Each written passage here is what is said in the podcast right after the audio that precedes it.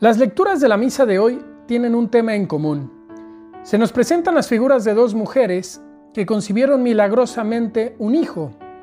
En la primera lectura se nos habla de Ana, la madre de Samuel, quien siendo estéril fue receptora de un milagro de Dios y concibió un hijo.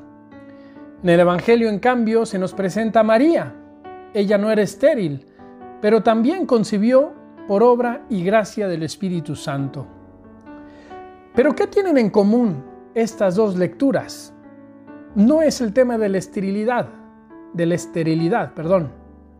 Es el tema de que ambas mujeres, cuando reciben el milagro, agradecen.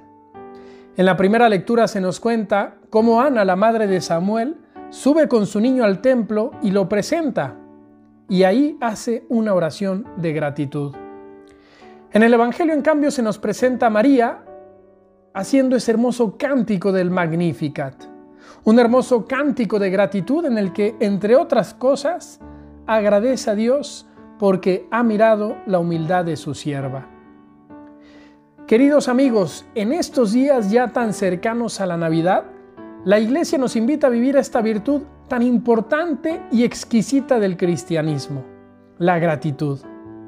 Dice el Papa Francisco, la gratitud es un rasgo característico del corazón visitado por el Espíritu Santo.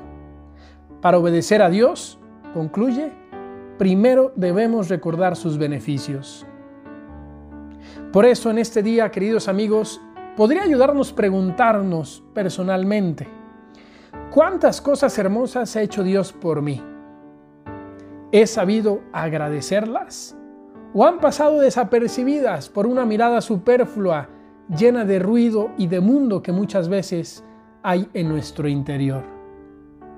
Celebrar la Navidad es celebrar la cercanía de Dios no solo el 24 y el 25 de diciembre, sino durante todo el año. Un Dios que siempre está cercano a nosotros. Un Dios que es amor, que es misericordia.